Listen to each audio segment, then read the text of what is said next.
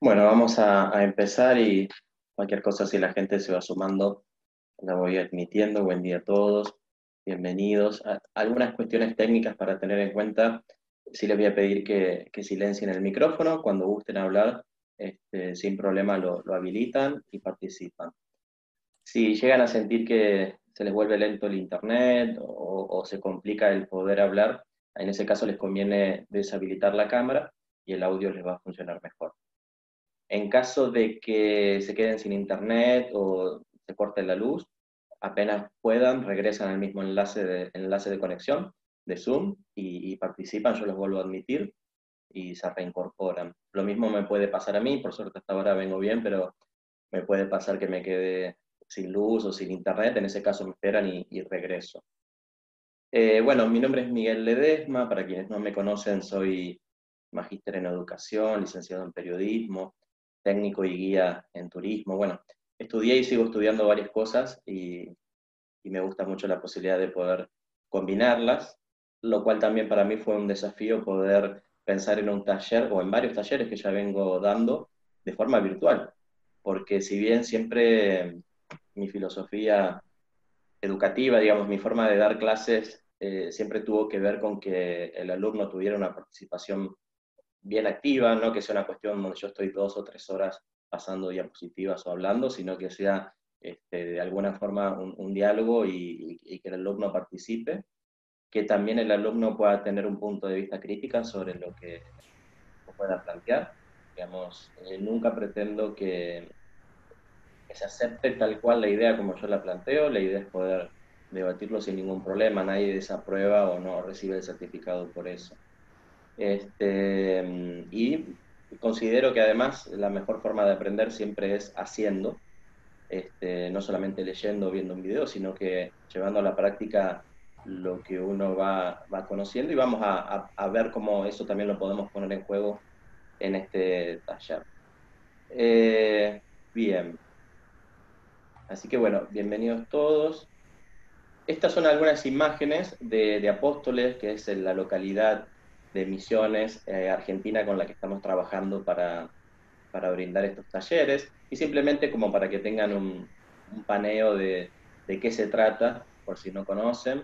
Este, en esta imagen del centro ven que hay un mate, que es la, como la bebida tradicional de Argentina, y esta localidad es, bueno, eh, más allá de que mis, toda Misiones este, está bastante atravesada por el mate, porque es donde se, se cosecha y demás aquí en Argentina, este, esta localidad, bueno, es como una de las localidades principales en relación al mate y la yerba mate, así que bueno, y desde ya invitarlos cuando gusten este, a conocer Apóstol. Eh,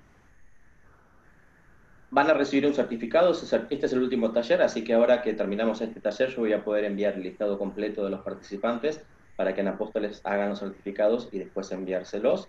Este, van a tener que tener un poquito de paciencia porque son muchos, pero los van a recibir. Yo al final de este taller les voy a dar un enlace para que ahí carguen sus datos. Esos datos van a servir para ese certificado y para sorteos que van a hacer, vamos a hacer cuando termine este taller. Les voy a pedir ahora este, que tomen un papelito, que lo corten y ahí escriban qué representa para ustedes esta imagen, qué sentimientos y qué pensamientos despiertan ustedes y qué título le pondrían a esta imagen que después ese papelito lo doblen y lo coloquen debajo de la computadora o lo guarden por algún lugarcito. Lo sigo admitiendo. Les pido también que confíen en el proceso, que todo tiene un propósito, que luego vamos a ir ahí este, viendo y que disfruten estas tres horas que les aseguro que van a pasar rápido. Vamos a hacer igualmente un cortecito a mitad para que puedan ir al baño o tomar algo.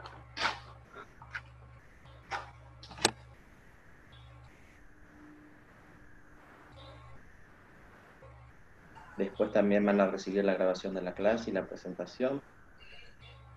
Yo se los voy a enviar por email a cada uno. Y más o menos los voy observando, los que tienen camarita, y me voy dando cuenta de si ya terminaron y avanzo.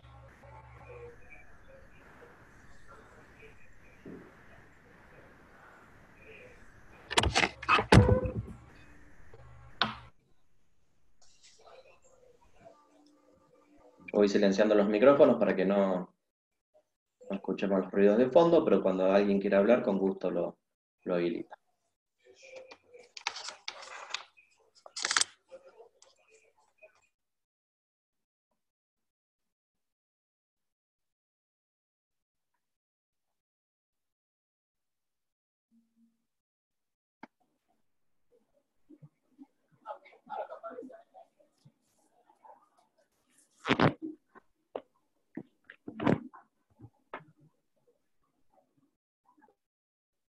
Bien, ¿estamos?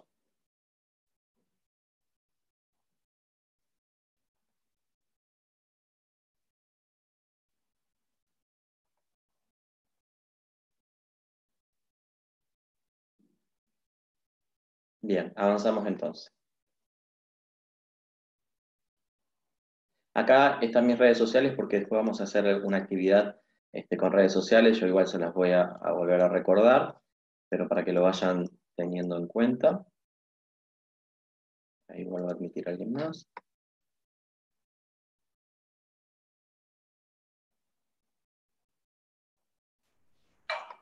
Bien, lo que les decía, el taller va a ser absolutamente participativo, que confíen en el proceso. Eh, creatividad para mí es pensar fuera de la caja, implica salir de la zona de confort, y esa va a ser la invitación durante todo este taller. A veces es incómodo, a veces puede molestar eso de salir de la zona de confort, pero bueno, cada uno va a ir viendo cómo lo puede, hasta dónde lo puede lograr.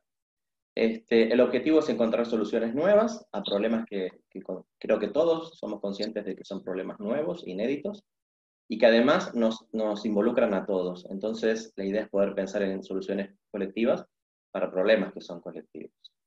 Y ahí este, lo que les avisaba del enlace que al final les voy a enviar un enlace para que, antes de que terminemos, para que dejen sus datos, porque con esos datos se van a hacer los certificados y con esos datos vamos a hacer los, eh, los sorteos del final. El, el, primero de los, de los principios que yo considero básicos para la creatividad es empezar a tener en cuenta que todos somos creativos. y No es que hay personas creativas y personas que no lo son todos de alguna forma o en algún área o en algún momento podemos sacar a flote esa, creatividad. Entonces, empezar a sacarnos de encima aquellos prejuicios y aquellos límites que nosotros mismos nos ponemos a la hora de, intentar ser, creativos. Y lo primero que tengo que, saber, sentir y pensar es, yo soy creativo, y después viene el resto, pero tener en cuenta que, somos creativos, que todos somos creativos. Y este, vamos a, les voy a pedir que tomen algo para, para tomar nota, que puede ser un, anotador, que puede ser la computadora o un celular. Les voy a hacer algunas preguntas para que ustedes vayan registrando las respuestas. Esta pregunta que yo le hago en, casi todos mis, cursos, mis talleres, mis clases, o por lo menos la primera vez que conozco a mis alumnos, y que muchos de ustedes ya participaron, entonces quizás tienen fresquita esa respuesta, pero para otros puede ser nueva y, y está muy bien. ¿Cuál es el sueño más grande de tu vida, aquel que todavía no cumpliste? ¿Cuál es ese sueño que todavía tenés pendiente? Escríbanlo, anoten la respuesta de la forma más precisa, clara y concreta posible. No vale decir ser feliz, porque la idea es que todos los sueños en realidad nos permitan ser felices.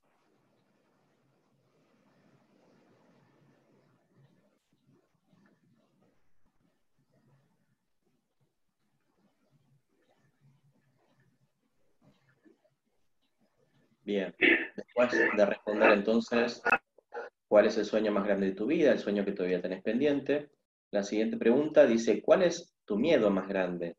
Esta, esta pregunta quizás es un poquito más difícil de responder, pero ya vamos a ir viendo por qué es importante poder tenerla en cuenta. ¿Cuál es el miedo más grande en tu vida? ¿A qué le tenés miedo?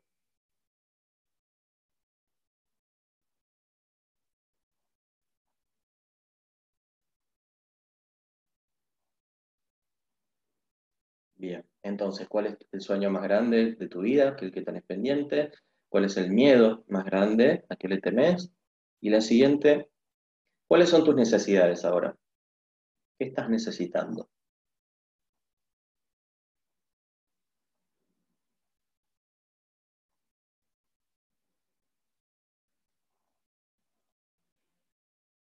Bien, se sigue sumando gente. La primera pregunta, ¿cuál es el sueño más grande que tenés todavía por cumplir? La segunda pregunta era, ¿a qué le temes? ¿Cuál es el miedo más grande en tu vida? Y esta tercera pregunta, ¿cuáles son tus necesidades ahora? Yo voy silenciando los micrófonos para que no se escuchen los sonidos de fondo, pero cuando gusten hablar, lo habilitan sin problema.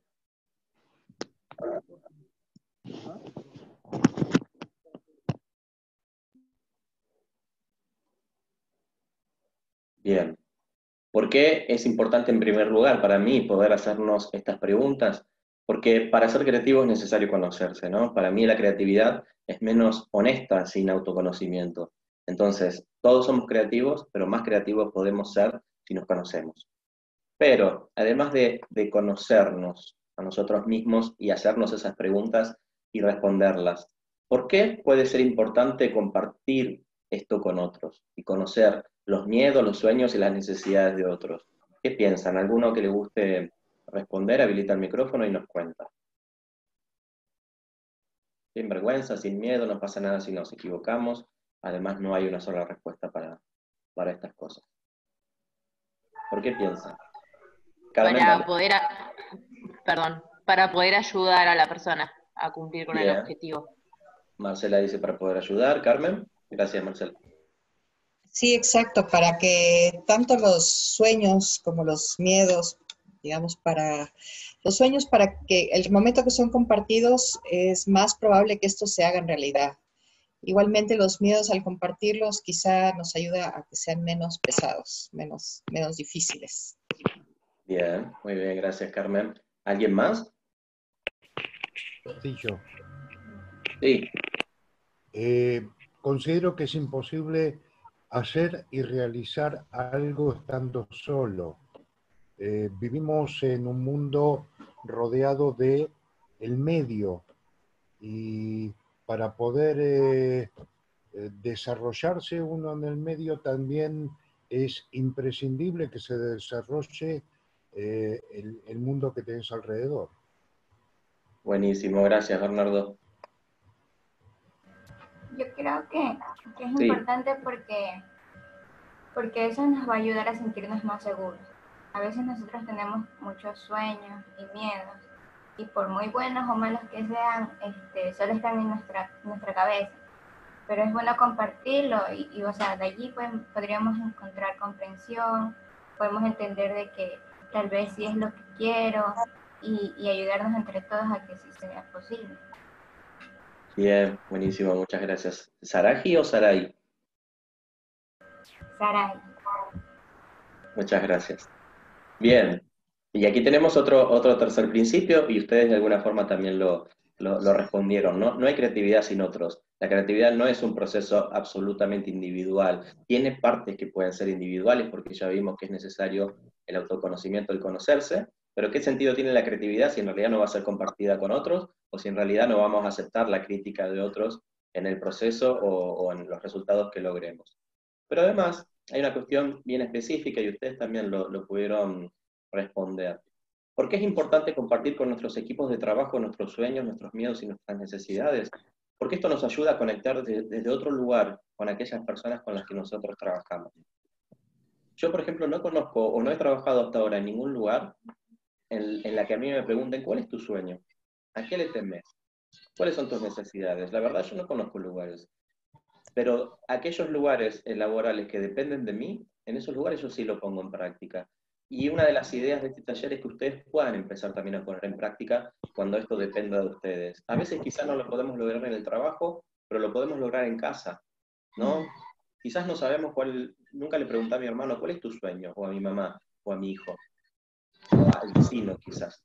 Pero me parece que eso implica y, nos, nos plantea la posibilidad de conectarnos desde otro lugar al que no estamos acostumbrados. Y esa conexión diferente va a facilitar que ocurran cosas diferentes. Porque si yo me vengo relacionando como lo hago desde hace 10, 20, 30, 40 años, las cosas que pasan son siempre las mismas. En cambio, cuando yo cambio, modifico mi manera de relacionarme con los demás, modifican las cosas que pasan también. Pero además, yo puedo compartir mis sueños, mis necesidades y miedos con gente que no conozco, cómo fue. Ahora en este taller, por ejemplo, yo todavía no les pregunté a ustedes cuáles son sus sueños y demás, cada uno lo escribió, pero si lo empezáramos a compartir, lo que va a pasar también son cosas que ustedes plantearon. En, primer lugar, nos damos cuenta de que no somos los únicos a los que nos pasa, eh, que tenemos esas necesidades, o no somos los únicos que tenemos esos temores, o nos damos cuenta de que hay gente que sueña lo mismo que soñamos nosotros. Y eso permite que las cosas se faciliten, porque juntos las cosas se resuelven de, otra forma, pero además empiezan a surgir, ¿por qué no?, posibles ideas de negocio. Porque empezamos a entender que quizás yo tengo determinadas necesidades, pero hay mucha gente que tiene otras necesidades y quizás me doy cuenta de que yo puedo atender esas necesidades a partir de un proyecto que pueda generar, este, de algún comercio, de algún servicio, de algún producto. Eh, entonces yo considero que necesitamos sociedades, más sociedades donde se compartan más este, los sueños, los miedos y las necesidades. Tenemos como el prejuicio de que si compartimos los sueños, no se van a cumplir, porque se van a, ¿no? Este, por lo menos en Argentina existe ese mito de que si le cuento a otros lo que yo quiero lograr, me lo van a quemar, no se va a lograr. Y es completamente al revés de lo que se piensa. Y creemos que si yo cuento mis miedos, entonces estoy exponiendo mi vulnerabilidad y el otro se va a aprovechar de eso para después hacerme daño. Es algo normal sentir eso, pero de alguna forma tenemos que empezar a romper con esos límites y con esas barreras que nosotros mismos ponemos. Bien, ahora sí vamos a, hacer esta actividad con redes sociales. Eh, si alguno no tiene alguna de estas redes sociales, lo responden en el chat, no hay ningún problema. Ahí sigo admitiendo gente. Les voy a pedir primero que ingresen a Instagram, van a encontrar esa imagen eh, como portada, pero hay 10 imágenes que ustedes van corriendo. Y la idea es que ustedes puedan elegir aquella imagen que representan el sueño que ustedes escribieron y que expliquen cuál es el sueño y por qué esa imagen lo representa. Yo estoy abriendo, abriendo mi Instagram, yo los voy leyendo ahí. no está como, en, tu publicación. Sí, debajo de, de, si se fijan, yo ahí les voy a mostrar, está bastante, digamos, como la subí para el, fin de semana pasado, van a tener que bajar y van a encontrar ahí la foto esa, y ustedes si, si abren, van a correr y van a ver más fotos, y van a elegir una que representa el sueño que ustedes tienen, y debajo van a contar cuál es el sueño y por qué esa imagen lo representa.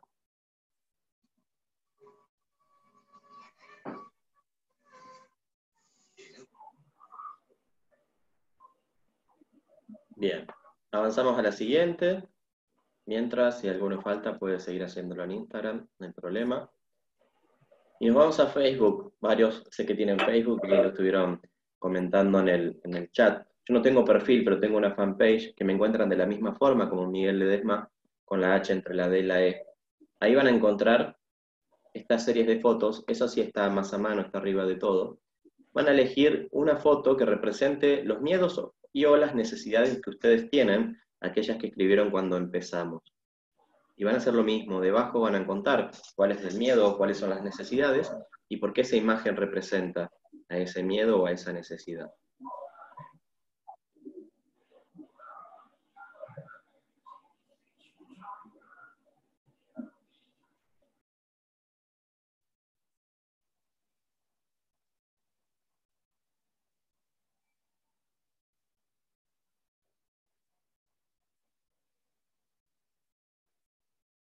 En Facebook me encuentran como está escrito ahí abajo, como Miguel Ledesma, con una H entre la D y la E, es una fanpage, no tengo perfil, y van a encontrar estas fotos en blanco y negro. Y van a elegir cuál es aquella foto que representa al, al miedo o a las necesidades que ustedes tienen, aquellas que plantearon al principio del taller. Y yo mientras los voy leyendo.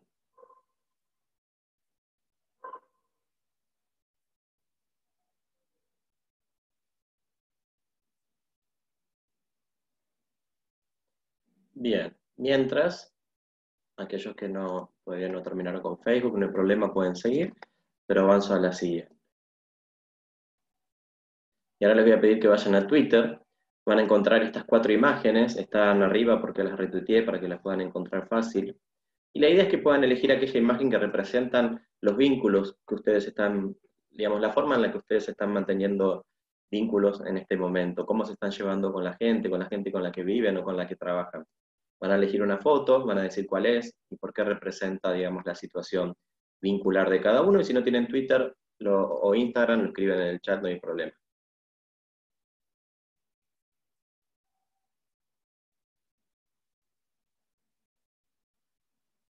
Bien, avanzamos. Ahora van a elegir la respuesta de un compañero, ya sea un sueño, un miedo, una necesidad o la, manera que tiene de relacionarse con, este, con su gente en estos momentos, y le van a anotar o le van a hacer una foto, pero la idea es que puedan tener registrada la respuesta de ese compañero.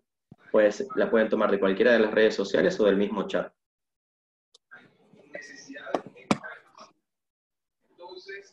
Silencio los micrófonos pero cuando necesiten hablar lo habilito.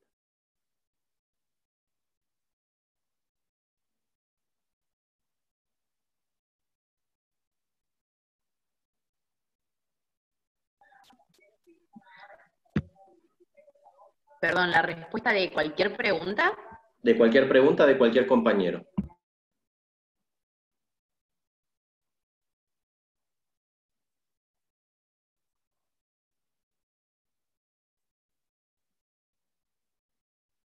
Bien, ¿estamos? ¿Tenemos todas nuestras respuestas?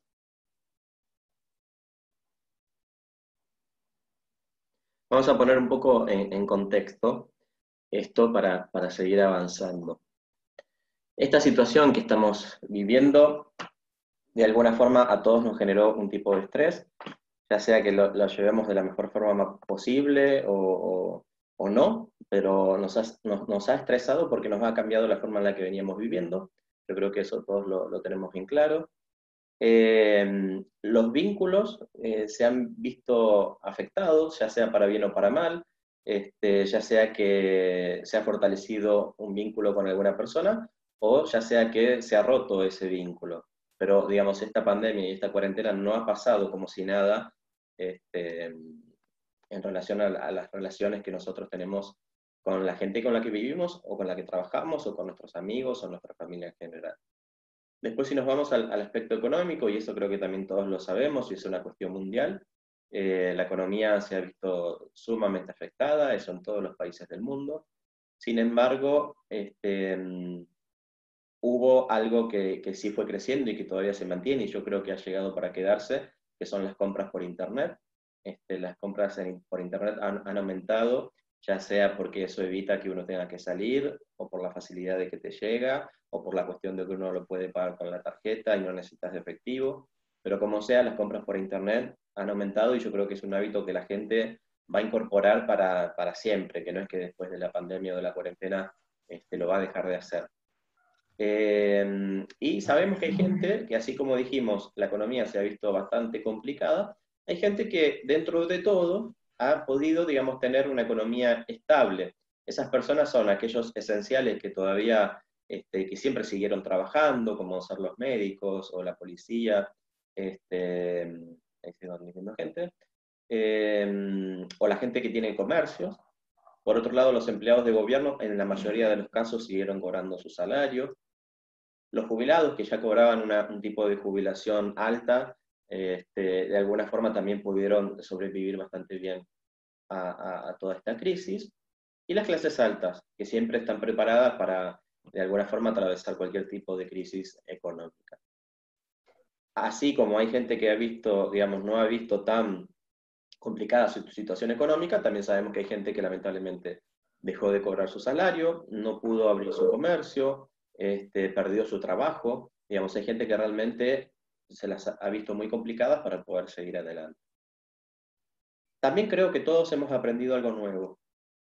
Por más chiquito que sea, eh, quizás este, aprendimos a cocinar algo distinto o aprendimos algo sobre ciencia y salud que no sabíamos o algo más grande porque hicimos un curso o empezamos una carrera, pero creo que esta, esta cuarentena y esta pandemia también nos ha atravesado a todos eh, para bien en ese sentido. Y creo que también todos hemos encontrado como un momento para, para pensar en lo que veníamos haciendo, en cómo lo hacíamos, en quiénes somos, hacia dónde vamos, ¿no? En esta introspección que, que planteaba al principio, que es necesaria para el autoconocimiento, creo que todos desde alguna, de, alguna forma hemos tenido ese, ese momento y ese espacio durante este tiempo. Luego, si nos vamos a, la comunicación, al periodismo, al periodismo turístico, que es una de las, principales áreas donde me, desarrollo, este, pero en general también, la gente está cada vez más desconfiada y por ende la gente necesita comunicación honesta, un mensaje real, un mensaje este, que no sea medias, un mensaje donde no se le inventen o agranden cosas o donde no se le mienta. Y en turismo eso va a ser cada vez más necesario porque sabemos que la gente está desconfiada, sabemos que la gente tiene miedo. Entonces los destinos y los medios de comunicación van a tener que empezar a brindar información detallada, real, honesta, precisa, porque el turista, porque el cliente, porque el público lo va a necesitar la gente va a tener miedo al contagio, así como hay gente que parece que no le importa nada y apenas se flexibiliza la cuarentena o termina la cuarentena, se vuelven a juntar en masa. Va a haber mucha gente que va a seguir con miedo por un largo tiempo. Este, sin embargo, y por ejemplo a mí me pasa que yo le tengo más miedo a la inseguridad que a contagiarme del, virus, porque lamentablemente el, digamos, la gente que delinquía antes de, la pandemia y que luego no lo pudo seguir haciendo porque empezó a estar todo más controlado por, por esta pandemia, este, apenas empieza a flexibilizar, lamentablemente lo que quiere hacer es volver a, a, cometer un delito, no, no, va a buscar trabajo porque encima no hay trabajo. Entonces es una cuestión eh, bastante directa y, y bueno, y lamentable, pero es real. Y vamos a tener que lidiar con varios meses o años de esta inseguridad en todo el mundo, no solamente en Latinoamérica, en todo el mundo lamentablemente la, inseguridad va a crecer. Y, qué es lo bueno acá? Por ejemplo, aquellos destinos turísticos que puedan mantener o conservar este, ciertos niveles de seguridad van a tener ventaja por sobre aquellos destinos donde no, no, se les pueda asegurar esa, esa tranquilidad, ¿no? Y que no, no, no sean, no, su vida y sus, sus bienes no, no puedan ser atentados. Y luego, otra cuestión que para mí es importante no olvidar, es que más allá de que, por ejemplo, yo todavía no tuve a nadie que, tenga el virus, no conozco a nadie, y mucho menos que se haya muerto por el virus. Sin embargo, el mundo entero está padeciendo esta enfermedad, hay gente enfermándose, hay gente muriendo por esta enfermedad, y me parece que es algo que nos, nos, involucra a todos y, vamos a, tener, este es un año de duelo y quizás el, año que viene también y quizás hasta que aparezca la vacuna, entonces me parece que tenemos que tener una postura de, respeto con todo lo que hagamos y entender que por más que no me haya pasado a mí, es algo que le está pasando a otras personas.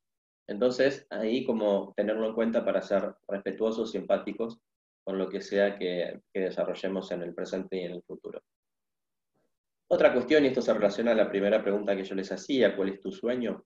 Yo estoy seguro, no puedo decir que todos, pero sí creo que la mayoría de la gente tiene por lo menos un sueño ligado al turismo. Y el turismo, por más que ahora se haya, habido eh, haya estado paralizado y esté muy complicada la reactivación, el turismo va a seguir, digamos, el turismo ha llegado para quedarse, el turismo se volvió una tendencia, cada vez la gente viaja más y lo va a seguir haciendo.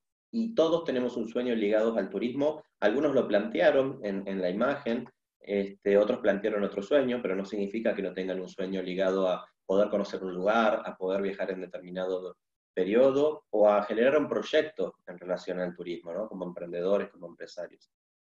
Y algo que creo que cada vez todos tenemos más en claro es que el, turismo que vamos a poder empezar a abrir y a disfrutar y del que vamos a poder empezar a participar es este turismo local nacional. Esto de las aperturas de las fronteras, hasta que no aparezca la vacuna, estamos viendo que, que sí va a ser cada vez más, más complicado, este, por esto de los rebrotes, que pensábamos que una vez llegado el pico empezaba a descender y luego las cosas iban a calmar. Sin embargo, estamos viendo que no es así. Europa nos está demostrando que, luego el, pico de alguna forma puede volver. Entonces vamos a tener que empezar a, desarrollar un turismo bastante tranquilo, bastante paulatino, este, de paso a paso, ¿no? ¿no? Abrir de una, porque lamentablemente ya vimos que podemos cometer el, el peligro de, este, de, que el virus, de que el pico del virus vuelva. Bien. Creo que el COVID es un tema político, es una forma que algunos gobiernos tengan el poder sobre el pueblo, también está esa, esa postura. Acá no vamos a debatir igual porque no, no, no, tendría sentido para este taller si fue una cuestión de un laboratorio o si lo están usando políticamente. La cuestión es que el virus lo tenemos y la idea del taller es ver cómo podemos hacer para superarlo de la, de la mejor forma. Les voy a pedir ahora que ustedes piensen en 60 segundos un producto o servicio que podría ayudar a atender eh, esa necesidad que ustedes eligieron o ese miedo o a cumplir ese sueño del compañero. Que lo anoten, lo anoten en donde ustedes están tomando nota. ¿Qué producto o servicio se podría crear? Puede ser algo totalmente eh, no viable, no hay problema. Acá soñemos, no, no, no, no hay que eh, llevarlo a la práctica ahora, así que puede ser algo totalmente fantasioso pero, y, original, pero que sí pueda servir para este, cumplir ese sueño o atender ese miedo, esa necesidad o esa relación que tiene esa persona con, con su grupo de, de contactos. Lo piensan y lo anotan.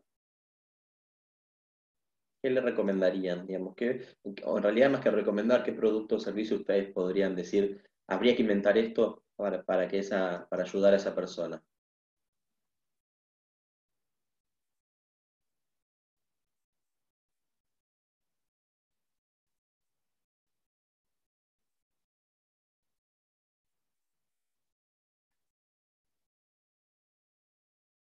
Bien, eh, Rosana dice, ¿Qué estrategias comunicacionales crees que tendrían que aplicarse para promover no solo zonas blancas, sino también zonas rojas que pasaron a, verdes?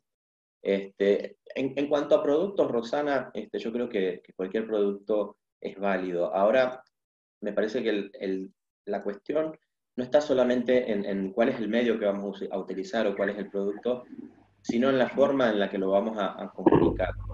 Y, vuelvo a lo mismo que yo planteaba al principio, ¿no? en la anterior diapositiva. Eh, primero, el, respeto, la empatía, la compasión, la forma en la que yo lo voy a comunicar. Por otro lado, la honestidad este, con la que lo voy a hacer. Y en tercer lugar, no hacer falsas promesas ni comprometerme con cosas que yo como periodista, como comunicador, no puedo asegurar, porque además ni los gobiernos pueden ahora asegurar nada. Entonces, sí, para mí puede ser un peligro que yo diga, vayamos todos a México, empecemos a comprar pasajes a México que están baratos, que hay dos por uno, que esto y que lo otro, cuando en realidad el virus para nada está controlado en México, cuando se está convirtiendo en uno de los primeros países a nivel mundial con cantidad de contagios y cantidad de fallecidos, por más que el turismo se haya reactivado, eh, sería una irresponsabilidad de mi parte el, motivar eso, digamos, realmente ellos no, no, no sería como algo bueno que yo lo hiciera. Este, me, sentiría muy mal si yo le recomiendo a alguien ir ahora a México y después resulta que este, se enferma o se muere, peor todavía. La adaptación de los proyectos de turismo comunitario a la realidad de las nuevas normas de salubridad derivadas de la existencia del virus, yo trabajo en el tema. Bien, esto que está planteando Ángel, en la segunda mitad de este taller vamos a, hacer un trabajo que tiene que ver con esto de las, de las comunidades y con, con, algunas ideas, no quiero adelantar, pero ya vamos a trabajar con eso. Bien, anotaron su proyecto, su servicio que puede, que puede llegar a atender esta necesidad, este problema, este sueño. Ahora lo que vamos a hacer es una actividad que para mí es de las mejores para poder pensar fuera de la caja, para, para salir, digamos, de la zona de confort, de la estructura que uno tiene de pensamiento y pensar como piensan otros. Entonces, yo les voy a presentar a tres este, personalidades y esta actividad va a consistir en poder pensar como podrían llegar a pensar esas personas. Y acá viene el cuarto principio. Para ser creativo hay que ser valiente. ¿sí? Necesito tener, tomar coraje para ser creativo, porque tengo que tomar de alguna forma las riendas de, de la vida, de un proyecto, de una situación. Entonces, y como necesito salir de la zona de confort para ser creativo, tengo que ser valiente. Y ahora vamos a ser valientes con la siguiente actividad. Y el primer personaje es Bart Simpson. ¿Qué haría Bart Simpson desde su lugar? Digamos, ¿qué proyecto, producto o servicio él generaría para atender ese problema que ustedes eligieron del compañero? No tienen que decirme, Bart Simpson es rebelde y no le importaría. No, tienen que decirme un proyecto, un producto o servicio que él pondría en práctica para ayudar a ese compañero. Y lo anotan. Esta actividad es muy buena, yo la recomiendo siempre, si, si alguna vez ustedes la quieren poner en práctica. Todo lo que veamos está pensado también para que ustedes lo puedan desarrollar con sus equipos de, trabajo.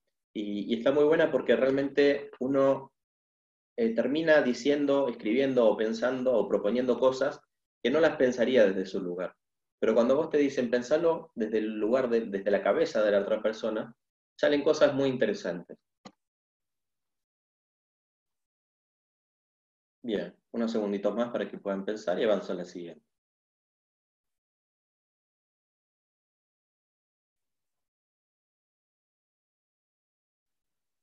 Cada uno lo va anotando en su, anotador, en su computadora o en su celular.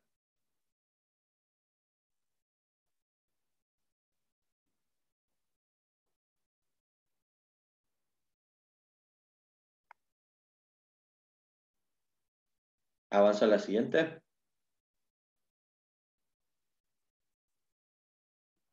Vamos. ¿Qué haría Frida Kahlo? ¿Qué producto, proyecto, servicio ella desarrollaría para ayudar a ese compañero? Fíjense que es importante elegir personajes que sean conocidos por las personas que van a participar. En mi caso, como son personas de diferentes partes del mundo, la tenía más complicada, pero este, se puede. Si ustedes lo van a hacer con gente de su propia ciudad o país, mucho más fácil todavía. Y además de que esos personajes sean conocidos, tienen que tener diferentes perfiles. ¿no? Si se fijan, Bart Simpson es muy distinto a Frida Kahlo. Y además pueden ser personajes ficticios como Bart Simpson, que no, no existe, pero que tranquilamente nos puede invitar a pensar en esta actividad. ¿Qué haría entonces Frida Kahlo? ¿Qué proyecto, qué producto, qué servicio ella desarrollaría si se encuentra con este compañero que le cuenta que tiene este problema, este sueño, esta necesidad?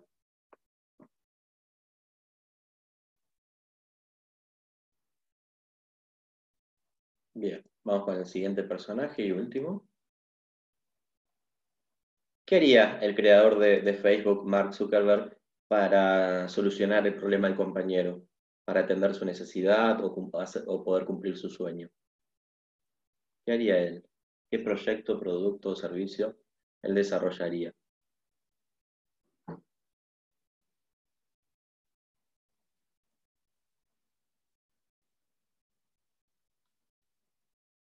Ahí estoy leyendo tu email, Alejandra. Este, los que se perdieron del principio porque no, tenían luz o no podían conectarse, yo después les voy a enviar la grabación de esto, les voy a enviar la, presentación también, las diapositivas, y al final les voy a pedir que completen este, un formulario con sus datos, porque esos datos van a ser utilizados para el certificado y para el sorteo del final. Así que no se preocupen si se perdieron alguna parte.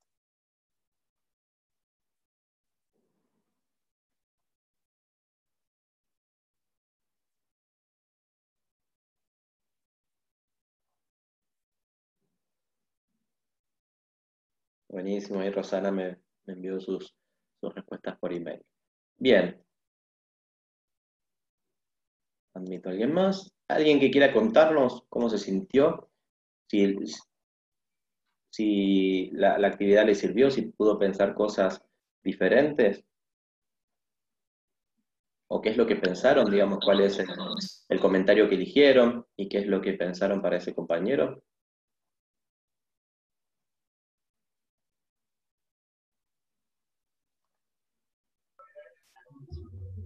A mí me pareció muy buena actividad porque uno normalmente piensa las respuestas con la personalidad y el perfil que tiene.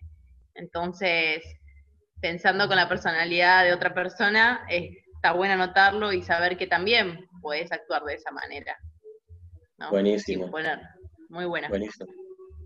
Buenísimo, y ténganlo en cuenta cuando ustedes están como a veces en la cabeza tienen una idea y no saben qué hacer, no saben cómo resolver, resolverlo, no saben qué generar, bueno, piensen en, personajes o googleen este, al azar, lo que fuera, y traten de ponerse en los zapatos de esa otra persona para ver qué es lo, qué es lo que pasa. Realmente para mí sí funciona mucho.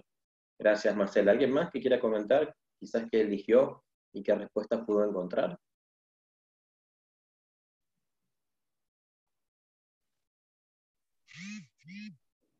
Hola Miguel, hola a todos, ¿se escucha? Rosana? Sí, te escuchamos, Rosana. Bien, muy bien. Bueno, a mí me pasó que me pareció más fácil ponerme, por ejemplo, en el cuerpo de Frida y mucho más difícil ponerme en el cuerpo de Bart o de Mark. Em, igualmente me pareció muy bueno el ejercicio, es, eh, sin saber, digamos, todo el, las herramientas que estas personas eh, públicas, bueno, Frida ya dejó el cuerpo, pero esta, sin saber en profundidad la capacidad y la potencia de las herramientas que ellos manejan. Digamos que uno es como que se, eh, se asoma muy inicialmente a la potencialidad de lo que se puede hacer, pero me parece bárbaro el ejercicio que nos propusiste. Buenísimo, gracias. Sí, Gladys. Eh, buenas tardes. Eh, yo elegí la respuesta de mi compañero, que era, no sé quién es. No importa, no digas tampoco el nombre. Las zapatillas y la imposibilidad de moverse, de viajar. Bien. Eh, y entonces se me ocurrió Bart Simpson por ahí, este, eh, crearía una empresa de vuelos en globos aerostáticos. Frida Kahlo pintaría una obra con el sueño, hasta que se pueda hacer realidad. Y el creador de Facebook creo que crearía una aplicación, ¿no? Para poder llegar hasta el sueño, hasta que todo se pueda hacer realidad, por lo menos para, para zafar un poco la, ansiedad. Bien. se me ocurrió eso, como algo loco, ¿no? Buenísimo, todo es válido, no se limite. Este, la idea es que ustedes puedan hacer una lluvia de ideas y anotar todo, porque después nunca se sabe este, cuál es el, el, dato o la idea que sí realmente puede puede ser positiva. Muchas gracias, Gladys. Ahí están compartiendo también en, el chat. Este, miren, yo participé de un ejercicio así en febrero de este año en un taller y teníamos ahí, uno de los personajes era este, Bolsonaro. No me acuerdo de los otros dos, pero me acuerdo de Bolsonaro porque justamente, a pesar de ser alguien con el que yo no estoy para nada de acuerdo y yo no, no haría nada, digamos, de la forma en la que él lo hace, resulta que al pensar como Bolsonaro en el ejercicio, surgió una idea muy interesante que tenía que ver con hacer una plataforma educativa para los chicos de escuela secundaria que estudiaran por Internet y que se les pagara por estudiar por Internet. Entonces, se juntarían patrocinadores, en la plataforma estaría la publicidad, y con ese dinero de los patrocinadores se les pagaría a los estudiantes por, por hacer la secundaria, y además planteábamos toda una posibilidad de que los estudiantes pudieran elegir como las materias que iban a cursar, proponer materias eh, distintas a las que están en la currícula tradicional. Y para mí fue muy loco porque eso fue febrero y en marzo pasó todo esto, donde tuvimos que sí o sí adaptarnos todos a que eh, se iba a estudiar mediante la tecnología a distancia. Este, entonces, realmente sí que el ejercicio puede este, ser muy positivo. Eh, en Rosario y después Ángel. Hola Miguel, buenos días, buenos días a todos. Bien, gracias. Bueno, eh, no sé si hay alguien que había puesto em, algo como, como un problema, una necesidad, o un problema más bien como una sensación de inseguridad o incertidumbre por la misma situación actual. Entonces, yo viéndolo desde el punto de vista de, de Frida Kahlo, por ejemplo, eh, yo pienso que ella para poder ofrecerle una solución podría ser pintarle cuadros que le levantaran el ánimo a esa persona que el cuadro le llevara un mensaje tipo poético, de tal forma que le pudiera llevar ese, ese mensaje de, de levantarle el ánimo, de darle esa palabra de aliento que ahora mismo yo creo que casi todos estamos necesitando por la misma situación. Y por el lado de... Un, y un lindo cuadro nos vendría bien a todos, ¿no, Rosario? Total. total Una ventana al arte. Exactamente. Y por el lado de Mark Zuckerberg, pues obviamente haría alguna aplicación una aplicación y puede ser, por ejemplo, una en donde cada interacción que tuviera el público en general le transmitiera a la persona una imagen que le, que le llevara confianza, que le llevara también un mensaje así esperanzador, como que le diera seguridad. Serían esos, desde esos dos puntos de vista. Buenísimo. En relación a las aplicaciones, sepan, por un lado, que hacer una aplicación es algo que no, no es tan costoso. Hay gente que lo, lo sabe hacer y, y, en cuanto al precio no es tan, tan grande. Y se van a inventar miles de aplicaciones en el mundo, más allá de las que ya existen. ¿Por qué no ser uno de ustedes los que puedan proponer la creación de una aplicación pensando en esto de los sueños, en las necesidades o en los problemas de la gente, una aplicación que pueda ayudar a la gente? Yo creo que tranquilamente cualquiera de ustedes lo puede lograr. Gracias, Rosario Ángel. Excelente, gracias. Sí, eh, mira, yo me enfoqué un poco en el tema del turismo. ¿Y qué haría VAR, por ejemplo, en estos momentos para el turismo? Tratar de hacer alguna, crear actividades para los niños. Eh, ¿Qué haría Frida Kahlo, por ejemplo? Bueno, eh, crear actividades culturales de turismo y también involucrar más a las mujeres en el tema del, turismo.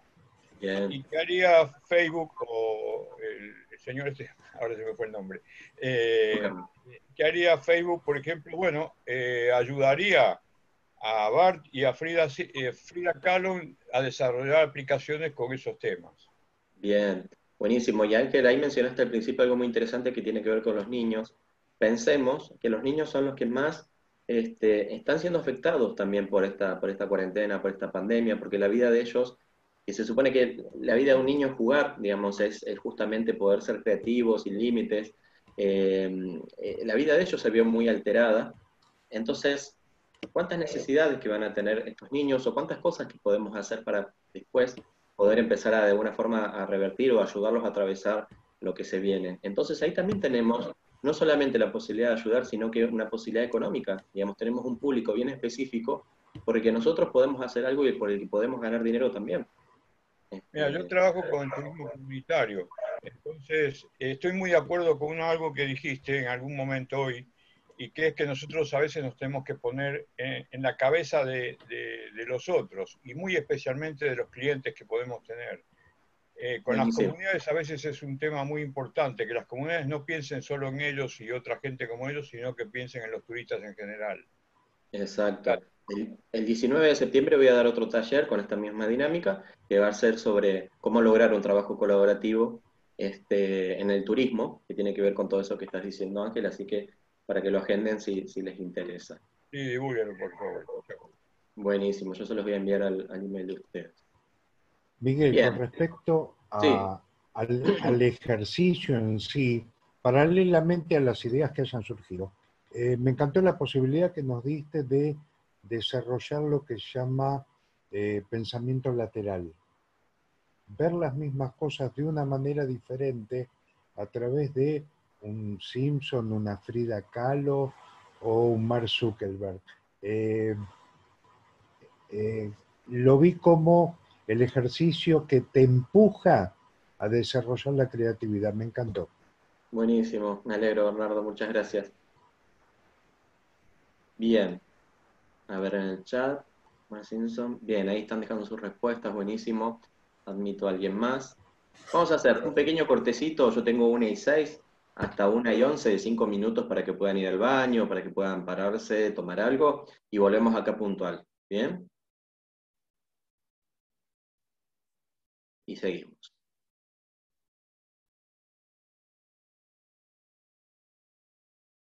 Bien, mientras van volviendo, ahí les pido entonces que vayan colocando la, la profesión y el país. Tenemos a Acá, estudiante de guía de turismo, a Rosario de Colombia, administradora de empresas turísticas. Triana, que estudia licenciatura en turismo en Argentina. Daniel de Rosario, trabaja en estudio jurídico y es estudiante de la licenciatura en turismo. Gladys de Argentina, docente jubilada. Técnica y guía en turismo, estudia hotelería, muy bien.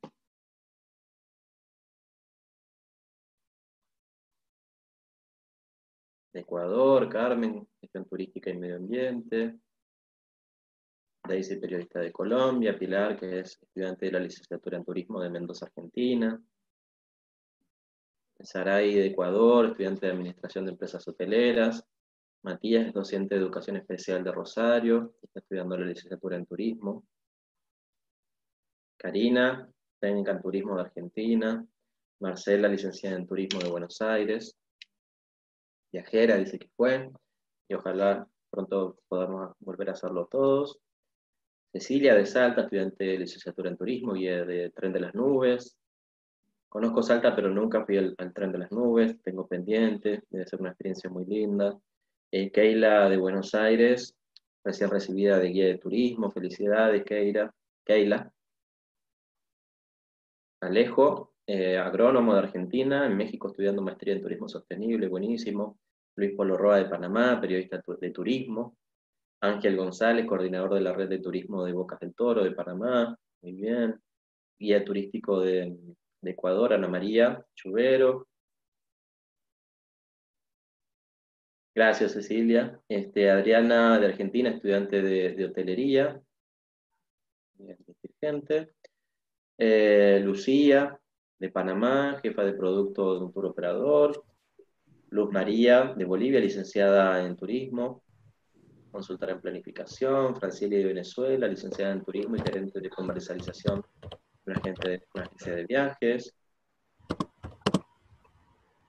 Mauro, estudiante de licenciatura en Turismo Mendoza, Ayelén, estudiante de licenciatura en Turismo acá en Argentina, Marta, estudiante de licenciatura en Turismo, docente en Buenos Aires, Bernardo, periodista de Argentina. Muy bien.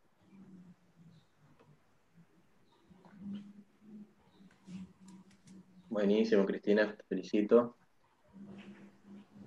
Fiorella, licenciada en Turismo de acá de Argentina.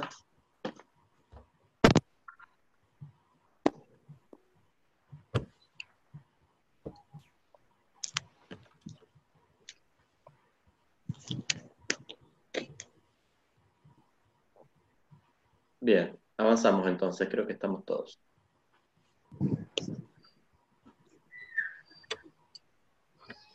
Otra cuestión que me parece sumamente importante cuando de creatividad se trata y que no debemos dejar de lado, que no debemos perder, es la capacidad de asombro, que yo le llamo el, tratado de ser turista todo el tiempo, el ser turista por mi propia ciudad, el ser turista en mi propia casa, el ser turista cuando voy a trabajar, el sentir que de todo puedo aprender algo nuevo o puedo encontrar algo nuevo o encontrar algo que no había visto antes. ¿no? El turista tiene esa capacidad. Cuando somos turistas tenemos esa capacidad de asombro porque estamos abiertos a ver la realidad de otra forma. En cambio, cuando estamos como en nuestra vida cotidiana, esa capacidad de asombro la perdemos, la dejamos de lado. Pero eh, yo creo que es muy necesaria para, para, el día a día y sobre todo cuando queremos este, ser parte de este proceso creativo. ¿Qué es lo que también pasa con los niños? Los niños tienen esa capacidad de asombro a flor de piel. Y uno lamentablemente cuando va creciendo, cuando se va volviendo adulto, la va perdiendo. Entonces también la invitación es como ir recuperando ese niño interior que todos tenemos, este, es tan necesario para lo, que tiene que ver con la creatividad. Bien, este, Carolina, licenciada en Turismo de Argentina, Rosemary, magíster en Turismo de Panamá, Raúl, este, de Santiago del Estero, en Argentina, técnico cultural y regional. Buenísimo. Todo esto, lo más rico de todos estos talleres y todos estos encuentros es la diversidad del público que participa. Eso vale oro. Es algo que, además hoy la, tecnología, la virtualidad nos permite. Imagínense si tuviéramos que encontrarnos todos de forma física hoy en un mismo lugar, sería muy difícil, sería muy caro y, hasta imposible si fuera hoy. Así que la tecnología es una gran aliada, aprovechémosla. Bien, este es el tercero de, estos, de esta línea de talleres que vengo dando. El primero eh, se llamaba Evolución y Revolución, Ideas y Oportunidades para Reinventar el Turismo. Tenía que ver justamente con, con poder empezar a pensar soluciones para, miren la fecha, 8 de mayo, ¿no? estábamos todavía como ahí iniciando, empezando a conocer algunas cuestiones. Entonces, ese taller fue, estuvo bien ligado a, a cómo poder superar o atravesar esta crisis. Y luego, el segundo taller tuvo más que ver con el liderazgo y cómo nos podemos nosotros poner en ese rol de líderes eh, para poder eh, llevar adelante lo que está sucediendo, para poder llevar adelante una solución, para poder atravesar un problema, para poder manejarnos con otras personas en esa, en esa situación. Luciana Aparicio, profesora de turismo de Panamá, buenísimo. Bienvenido al Entonces, ¿por qué les hago este, este resumen de estos anteriores talleres? Voy a silenciar acá los micrófonos. Ahí está, para hablar ustedes lo, habilitan. Bien, este, desde el día 1 ¿Qué es lo que yo planteaba? Empecé a plantearle a la gente. Es necesario hoy más que nunca empezar a conectar con personas que están pasando por lo mismo. Sí, yo les voy a enviar la presentación y el video. Ah, de los anteriores, sí. Este, del, primero está publicado en YouTube y del, segundo saben que no sé, pero me voy a fijar. Este, bien, yo planteaba esto de em, de que es necesario hoy más que nunca empezar a conectarnos con otras personas que estén pasando por lo mismo, porque si yo me quedo encerrado en mi casa, en mi cabeza, dándole vuelta a las ideas, las soluciones que voy a tener, las ideas que voy a tener van a ser ideas a corto plazo, más, este, más débiles. En cambio, si yo me junto con otros que están pasando por lo mismo y pensamos esas ideas en conjunto, mis ideas van a ser más a largo plazo y van a ser ideas más, más importantes, ideas más fuertes. Este, entonces dije, ¿por qué no en este, en este tercer taller ponerlo en práctica y empezar a concretarlo de alguna forma? Entonces ahora vamos a hacer algunas, eh, una actividad con algunas también consignas para poner en práctica eso. Después cada uno, si después del taller quiere seguir adelante con esto, bienvenidos todos. Si no quieren, nadie está obligado, igual van a recibir su certificado y no pasa nada. Pero la idea es ver cómo lo podemos llevar realmente a esto, a la práctica. ¿Quién me puede decir qué es el turismo del dolor? ¿Alguien sabe qué es el turismo del dolor? ¿Alguien alguna vez escuchó esta palabra? ¿O alguien sabe dónde se hace turismo del dolor, por ejemplo? ¿Rosario? Hola, es, es el sitio, es la actividad de turismo donde se visitan lugares donde ha habido mucho dolor por alguna circunstancia de la vida, o explotó una bomba, o fue cuando campos nazis o algo así. Bien, gracias eh, Rosario Daisy. Bueno, nosotros acá en Colombia lo vivimos, visitan mucho Medellín por todo el tema de Pablo Escobar, entonces nosotros internamente le hemos llamado turismo del dolor para que dejen de conocernos por el narcotráfico. Y cuando fue el accidente del Chapecoense de Brasil, mucha gente iba eh, a la parte de Antioquia a ver dónde el avión había caído. Entonces es muy chistoso porque pues era ver los desechos de un accidente del avión.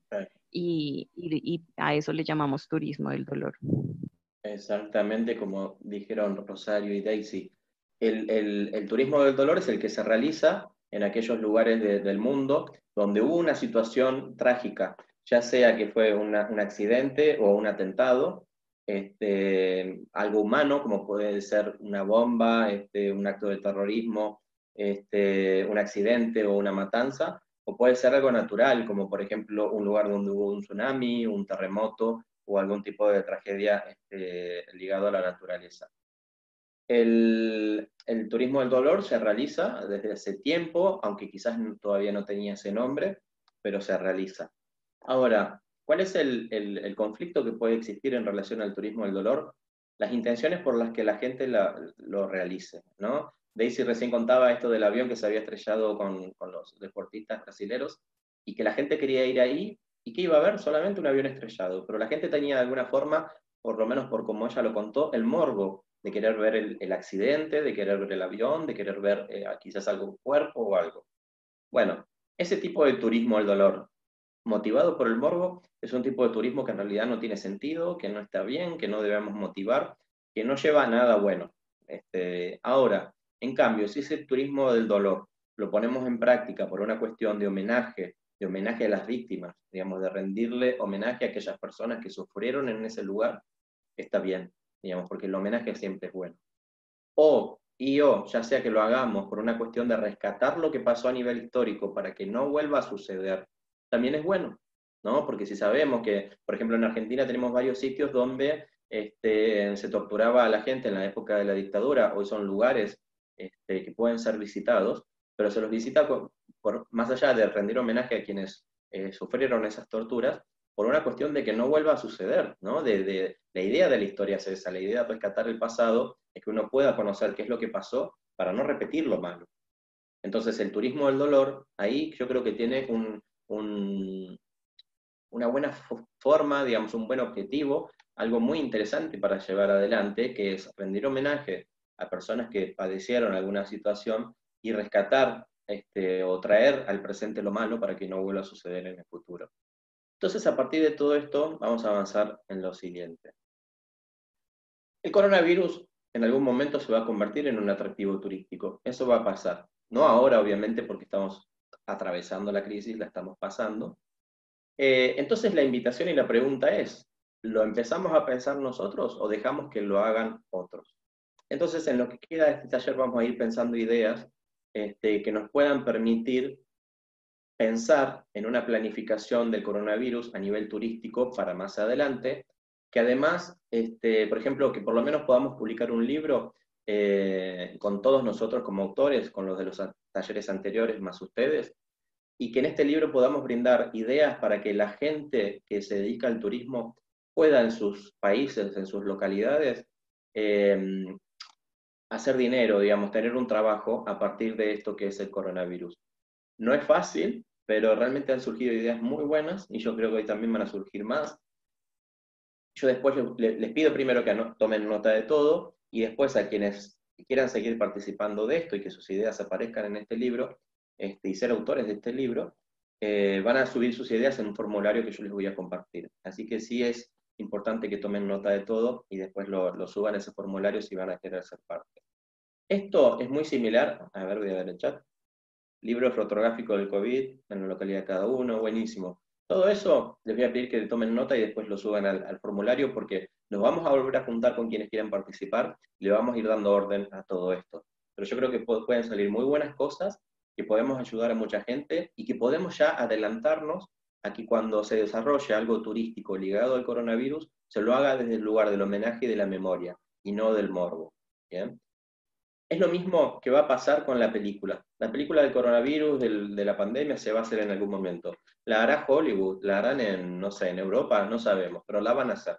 Son cosas que si nosotros hacemos un repaso de la historia, de alguna forma ya sabemos que van a suceder. No sabemos cómo, ni cuándo, ni quiénes, pero van a pasar. Entonces yo creo que acá nosotros podemos adelantarnos a esto y, y hacer un aporte a la humanidad muy interesante. Vamos a avanzar entonces. ¿Qué sitios se podrían llegar a visitar, tanto a nivel mundial como ustedes en sus países o localidades. Les pido que tomen nota de eso en sus cuadernos o sus computadoras y después lo van a, lo van a subir al, formulario. Si alguno quiere compartir la respuesta por micrófono antes de pasar a la siguiente, lo puede hacer también. Se pueden hacer circuitos turísticos por algún sector o frente de hospitales, cementerios y o casas fúnebres. Las comunidades indígenas pueden crear música y danza acerca del coronavirus. Bien, Acá estamos pensando no solamente en la cuestión del, virus en sí, sino también en, la salud y cómo podemos ayudar quizás a que esto no vuelva a suceder.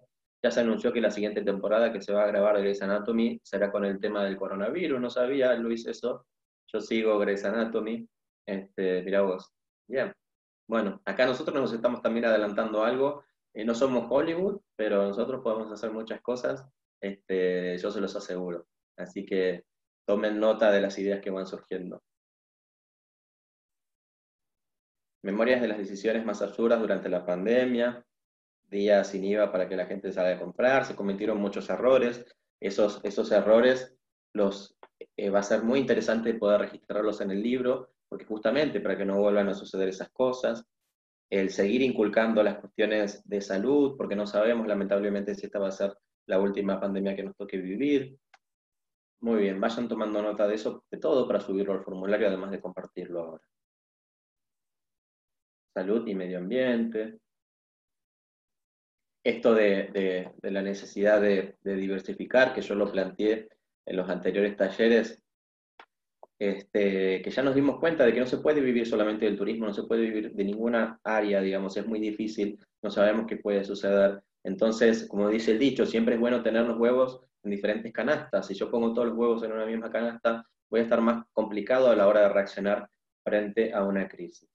Cartel de la corrupción, muertos por no COVID, que lo suman a esas cifras, eh, los recuperados, este, muy bien. Esto podemos, así como estamos pensando en lugares mm, como abstractos o bien específicos, también se puede llegar a armar alguna ruta del COVID a nivel mundial o entre los países. Paso a la siguiente. ¿Qué actividades se podrían realizar en estos atractivos, en estos lugares que el turista va a visitar?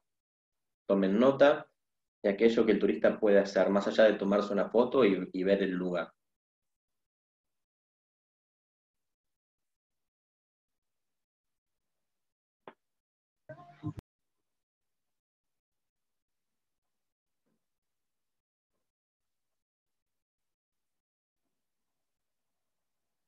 Por ejemplo, mientras se los decía, se me ocurrió, ¿por qué no? Este, Vieron que al, turista le gusta mucho el poder hacer, ¿no? Este, el, ordeñar una vaca o preparar la comida como la preparan en el lugar, digamos. Eh, ¿Por qué no hacer eh, talleres donde se le enseña a hacer alcohol en gel al, turista? o por qué no hacer este, talleres donde se preparen los, los tapabocas junto al turista y que esas cosas, no sé, sean donadas o vendidas o lo que fuera, pero sería un aprendizaje interesante, de prevención de RCP, su enseñanza, muy bien, juegos en relación a eso.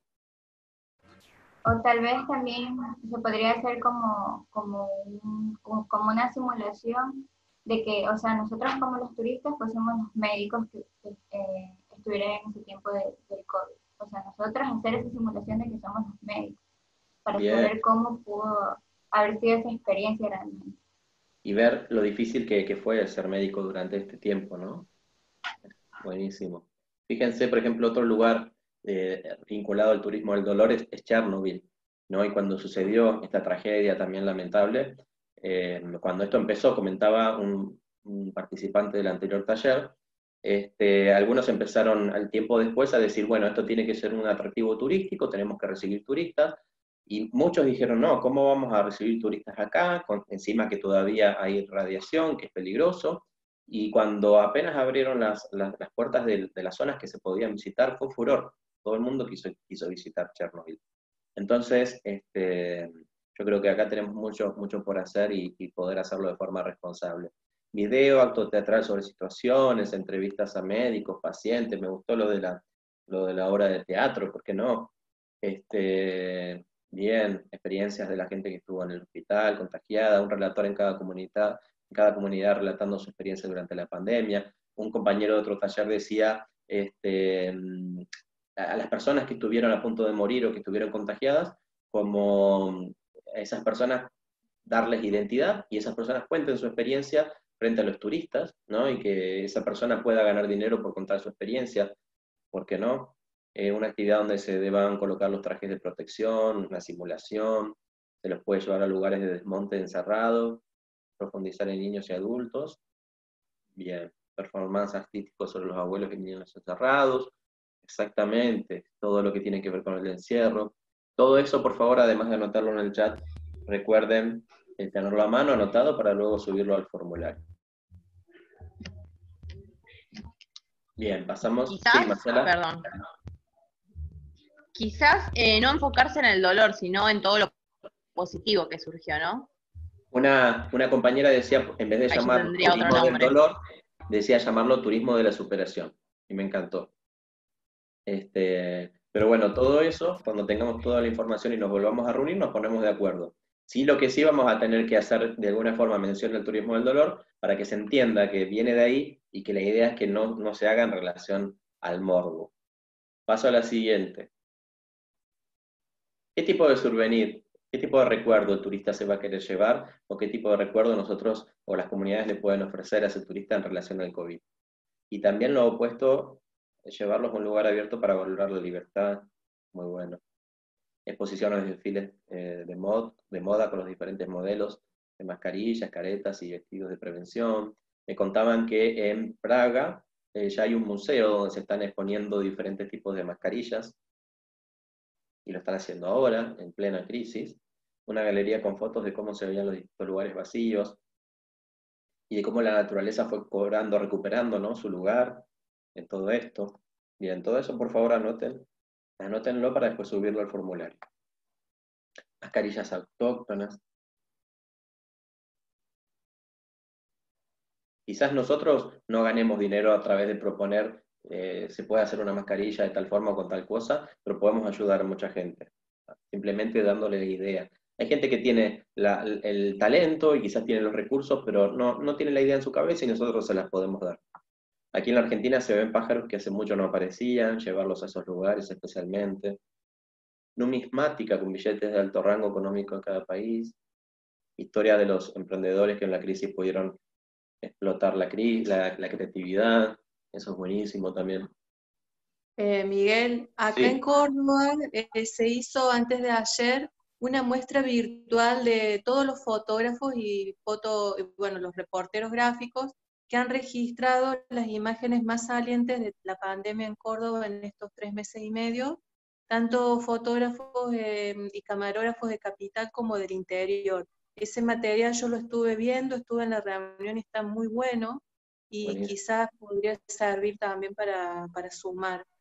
Buenísimo, porque podríamos de alguna forma incluir un apartado en donde nosotros invitemos a la gente a conocer ese catálogo de fotos o todo lo que se ha producido en relación a la pandemia. En Córdoba también, en la Universidad Nacional de Córdoba, Rosana, hicieron una página que, si no me equivoco, se llama Memorias de la Pandemia, donde, ella, este, donde ellos ahí recolectaron este, todos los, los, textos de periodistas, creo que la mayoría son periodistas, este, que se fueron este, escribiendo en relación a cómo cada uno vivía la pandemia. Yo ahí envié uno de mis textos, este, y eso también está, está muy interesante como, como testimonio para, para próximas generaciones, ¿no? Buenísimo, muestra distintas imágenes, sí, Ángel. Mira, yo vivo en Boca del Toro, en Panamá, y durante esta pandemia ha cambiado mucho todo, lógicamente, como en todas partes. Entonces, muchas casas se han dedicado a hacer comida, ¿no? Eh, muchos tipos de comida que nosotros nunca veíamos por acá. Yo tengo bastantes años viviendo acá. Entonces, una idea puede ser quizá hacer un, trabajo sobre qué tipo de comida se vendieron y quiénes estaban participando, algo, algo diferente, porque estoy casi seguro que una vez que pase la pandemia todo eso va a casi desaparecer, por lo menos, ¿no? Porque hay restaurantes eh, en cantidad que ahora están cerrados. Estaba algo así como, como una especie de historia de todo eso. Sí, hay que ver, quizás hay gente que, que, lo sigue haciendo ahora en adelante, ¿no? Yo creo que mucha gente se vio obligada a generar algún proyecto y quizás lo mantenga, quizás muchos no, pero, pero buenísimo Ángel, después por favor subí esa idea también al formulario. Este, fotografías que reflejen acciones de solidaridad, eh, troquelado del sistema inmunológico, de cómo se fue afectando. Van a haber muchos museos, eso estoy seguro de que van a aparecer muchos museos en el mundo que tengan que ver de alguna forma u otra con el COVID este, desde diferentes aristas. Avanzamos a la siguiente. ¿Qué tipo de público buscará esta propuesta? Hay gente que quizás no quiera participar de esto, hay gente a la que le tome tiempo porque tuvo la enfermedad o porque se le murió a alguien, algún ser querido, pero em, estoy seguro de que va a haber mucho público para, participar de, este tipo de turismo. Sin duda el museo de los más creativos en el COVID será suramericano, esperemos que así sea. Una colección de recetas caseras. Bien, también hubo mucha noticia falsa. Este, eso, eso es muy bueno, ¿no? De, todas las, mentiras y, noticias falsas que hubo en torno a esto, este, al COVID.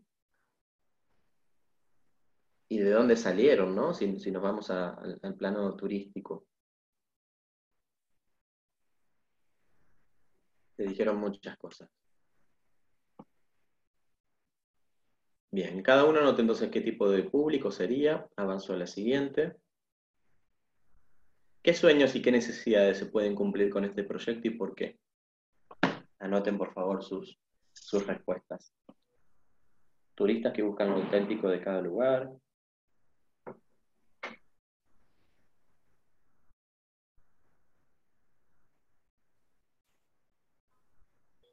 público será en general aquellos aficionados al otro turismo, como la serie. Resiliencia y adaptación.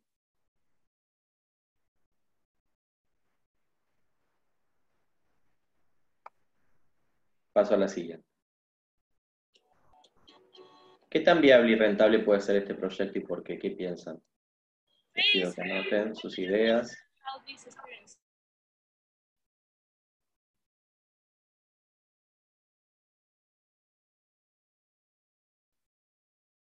Por lo general, los jóvenes que escuchan las historias de sus padres quisieran buscar esa información. Tengan en cuenta que hay muchos niños naciendo en pandemia, naciendo en cuarentena, que de alguna forma ellos van a querer, y me parece importante que esto quede como registro para, para la vida de, ellos como adultos, ¿no?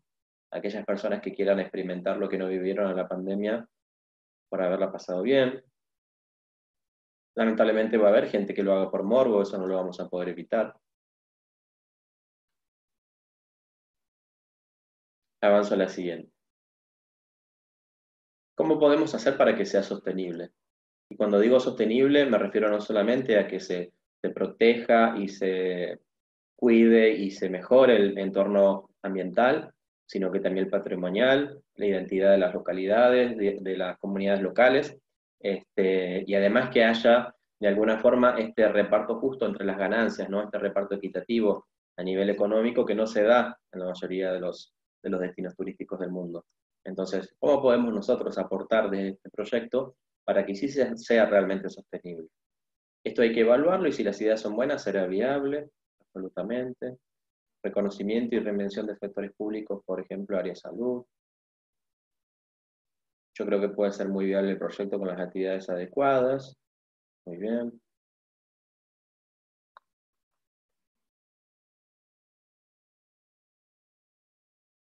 Paso a la siguiente.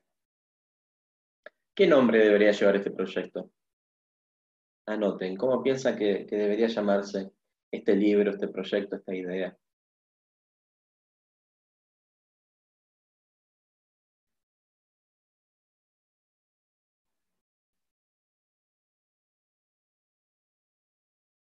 Quizás no se les ocurra ahora y lo quieran pensar después, no hay problema porque van a tener un tiempo para completar el formulario.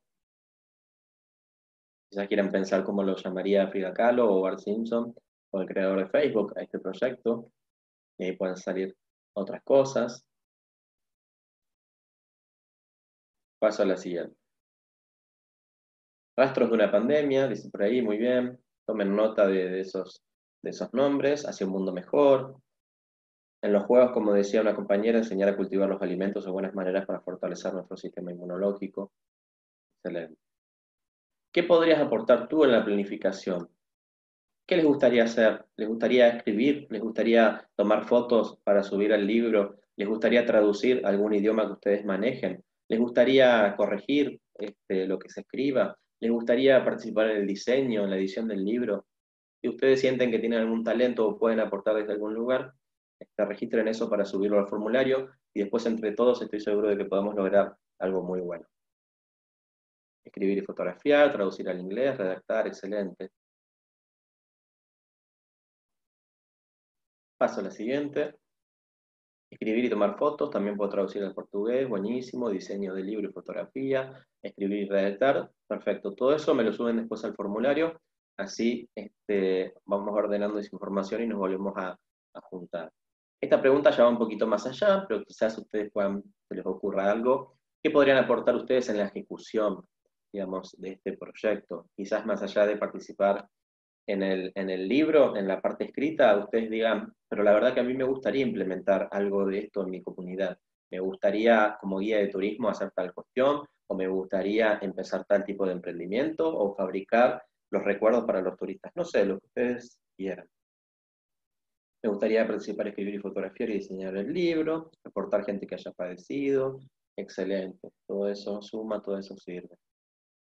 Buenísimo. Siguiente. ¿Qué vínculo puede existir con los miedos de la gente y este proyecto? Implementar algunas ideas en nuestra red, muy bien. Armar proyectos para conseguir fondos, ¿por qué no?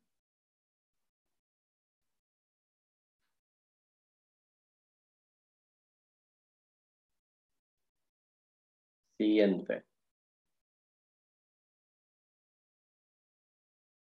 Convocar a mis colegas e invitar a unirse al proyecto.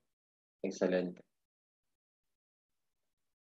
Sexto principio de la creatividad, convocar a... Ahí está, bien. Sexto principio de la creatividad. Eh, creatividad es el punto medio para mí entre orden y caos. Digamos, necesitamos orden, pero también necesitamos caos. No podemos ser creativos en, en un orden perfecto, ni tampoco ser creativos en el caos más extremo. Necesitamos encontrar un punto medio entre eso. Y eso es lo que se viene con este proyecto, porque ahora queda juntar toda esa información y empezar a, poder este, redactarla y empezar a, a concretar ese proyecto.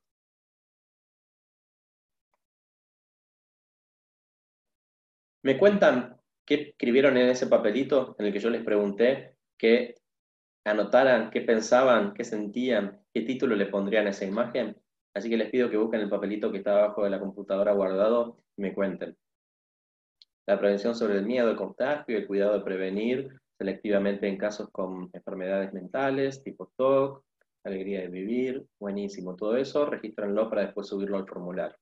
Toda idea sirve suma. ¿Quién le gustaría empezar? Rosario, dale. Eh, para mí, ese cuadro representa alegría y el título que yo le pondría sería Sabor Caribe. Buenísimo, muchas gracias Rosario. Acá Carmen dice título Vida, Alegría y Color. Bien, Gladys, el ojo observador de colores. La explosión fue como la llamé. Bien. ¿Quién más quiere contar? Yo, yo lo puse por escrito, que es alegría de vivir, justamente, ¿no? Bien, bueno, me alegro, Ángel. Gracias. Pilar dice un mar de emociones. Ana María dice esperanza. ¿Quién más se anima a contar? Selva, carnaval, sueños de esperanza. Si pusimos algo quizás negativo, también está bien, es normal. ¿sí? Ya vimos al principio que es normal tener miedo, y así como es normal tener miedo, también es normal tener ira, enojo, aburrimiento, vida de colores, el poder creador de la vida, título bajo el sol, sentimientos de vida y esperanza. Yo puse negativo, está muy bien, Cecilia. Eh, Luz María puso cambios, Lucía puso explosión de colores, esperanza y sueños. Mucha gente desde el primer taller pone alegría y yo no sé por qué, porque yo no veo alegría en esta imagen.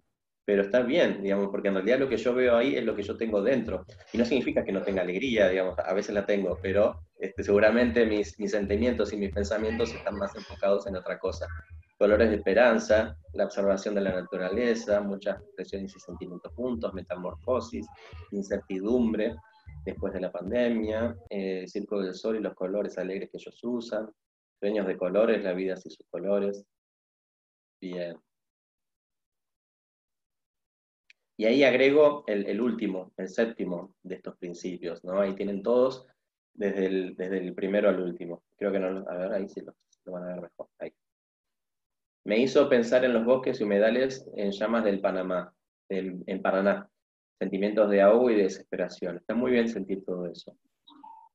Y el último principio es este, la creatividad está dentro, no está afuera. ¿bien? La creatividad la tenemos nosotros en nuestro interior. Todos somos creativos. La creatividad requiere de autoconocimiento. No hay creatividad sin otro. Para ser creativos hay que ser valientes. La capacidad de asombro debe ser previa, paralela y posterior al proceso creativo. Creatividad es el punto medio entre orden y caos. Y la creatividad está dentro, no fuera. Antes de hacer el sorteo, antes de, darles el formulario para completar con sus datos, les voy a pedir que nos tomemos una foto porque siempre me olvido. Así que les voy a pedir que, habiliten sus, cámaras y como este es el último taller, quiero quedarme con, ese recuerdo. El último taller por lo menos de, de estos de turismo y creatividad, ¿no? Ya les aviso. A ver. Ángel, Gladys, María.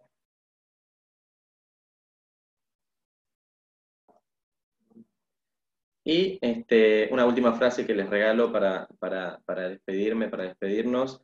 Ser simple es complejo, no es fácil, pero este, podemos hacerlo. Y creo que el primer paso para empezar a, hacerlo es entender que con poco se puede lograr mucho, ¿no? Yo creo que de alguna forma se los planteé ya desde el principio. Para ser creativos no necesitamos grandes cosas, no necesitamos grandes recursos, no necesitamos ir muy lejos, ¿sí? Todo lo tenemos nosotros y, lo podemos lograr. Así que agradecerles, recordarles que el certificado tengan paciencia porque les va a llegar, les va a llegar por email, pero les va a llegar.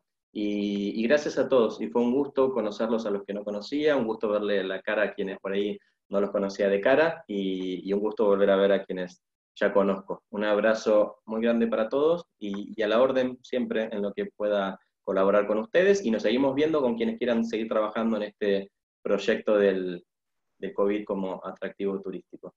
Así que muchas gracias a todos. Muchas gracias, Miguel. Muy gracias. Un abrazo grande para todos. Saludos a todos. Gracias. Muy bueno todo. Siempre, Miguel. Hasta luego. Muchas gracias.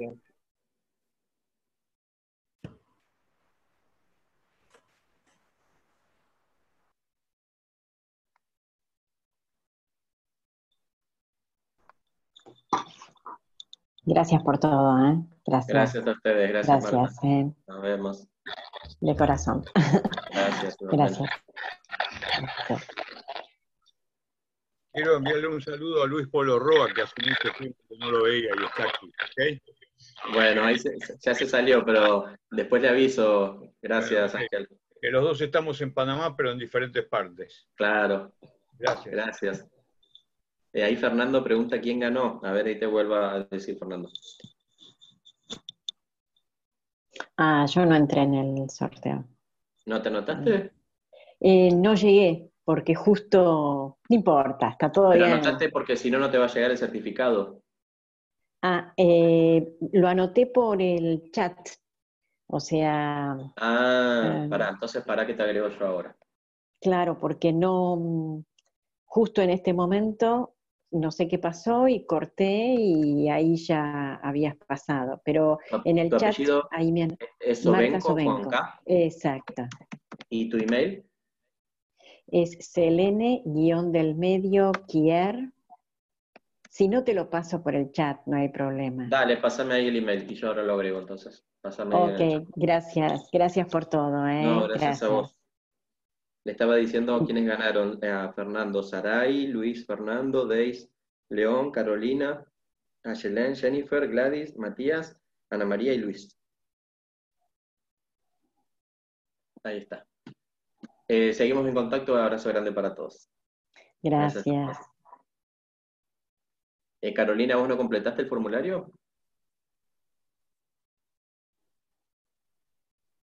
No, en realidad quería saber sobre el proyecto del libro que planteabas. Ah, eso se los voy a mandar por email, el, formulario para que lo completen. Yo se los, que lo preguntaban antes. Bueno, muchas gracias, Miguel.